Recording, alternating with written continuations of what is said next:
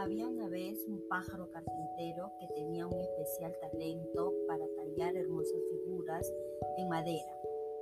Sin embargo, no muchos lo conocían, solo sus amigos, el oso, el león y la pantera.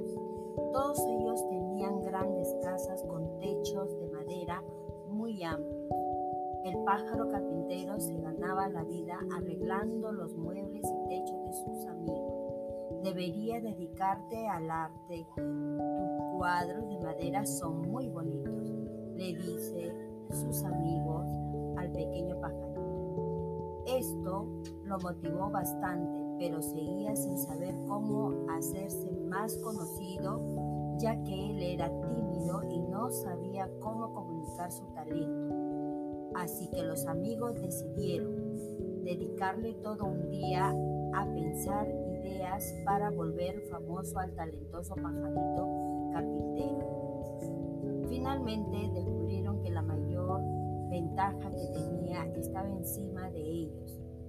Los techos, dijeron casi al mismo tiempo, resultaban que el oso, el león y la pantera eran vecinos y sus techos formaban un lienzo gigante que podía ser visto desde los aires.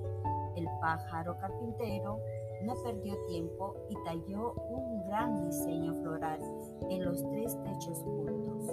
Agregó su nombre y contacto.